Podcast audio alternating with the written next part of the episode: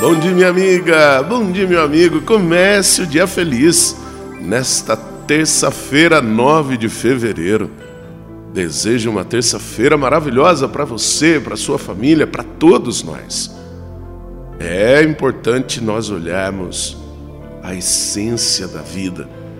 Nesse dia que estamos retomando nossas atividades, é muito importante, minha amiga e meu amigo, que nós nos esforcemos sempre para buscar na nossa espiritualidade, no nosso modo de ser e proceder, que realmente sejamos promotores do bem. O evangelho de hoje está em Marcos, capítulo 7, versículos de 1 a 13. Naquele tempo, os fariseus e alguns mestres da lei vieram de Jerusalém e se reuniram em torno de Jesus.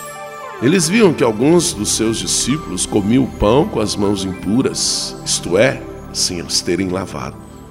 Com efeito, os fariseus e todos os judeus só comem depois de lavar bem as mãos, seguindo a tradição recebida dos antigos.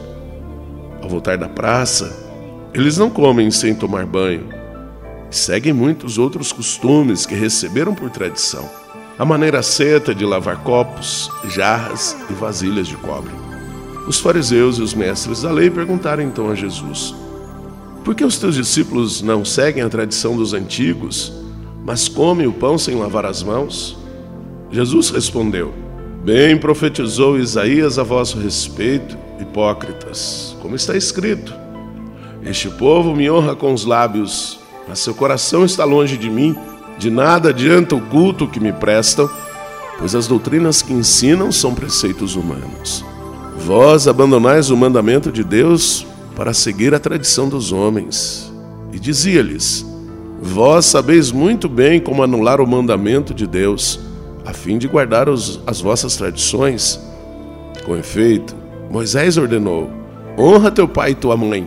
E ainda, quem amaldiçoa o pai ou a mãe deve morrer. Mas vós ensinais que é lícito alguém dizer a seu pai e a sua mãe: o sustento que vós poderíeis receber de mim é corbã, isto é, consagrado a Deus. E essa pessoa fica dispensada de ajudar seu pai ou sua mãe. Assim vós esvaziais a palavra de Deus com a tradição que vós transmitis. E vós fazeis muitas outras coisas como estas. Minha amiga, é muito importante nós sabermos que na cultura judaica muitas tradições se criaram por iniciativa humana e não por uma ordem divina. E aí vem o grande perigo, porque muitas vezes nós revestimos as nossas vontades, os nossos desejos, as nossas paixões como se fosse vontade de Deus. E aí, a vida que deve ser preservada, defendida e resguardada, muitas vezes é ameaçada por tradições, por posicionamentos que ferem. Então é muito importante nós buscarmos o que Deus quer de nós não o contrário. Reze comigo.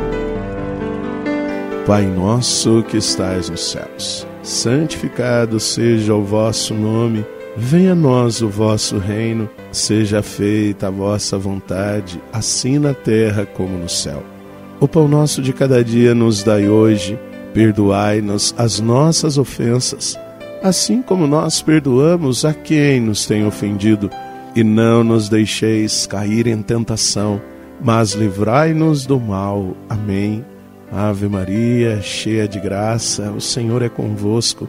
Bendita sois vós entre as mulheres, bendito é o fruto do vosso ventre, Jesus. Santa Maria, Mãe de Deus, rogai por nós, pecadores, agora e na hora de nossa morte. Amém. Glória ao Pai, ao Filho e ao Espírito Santo. Como era no princípio, agora e sempre. Amém.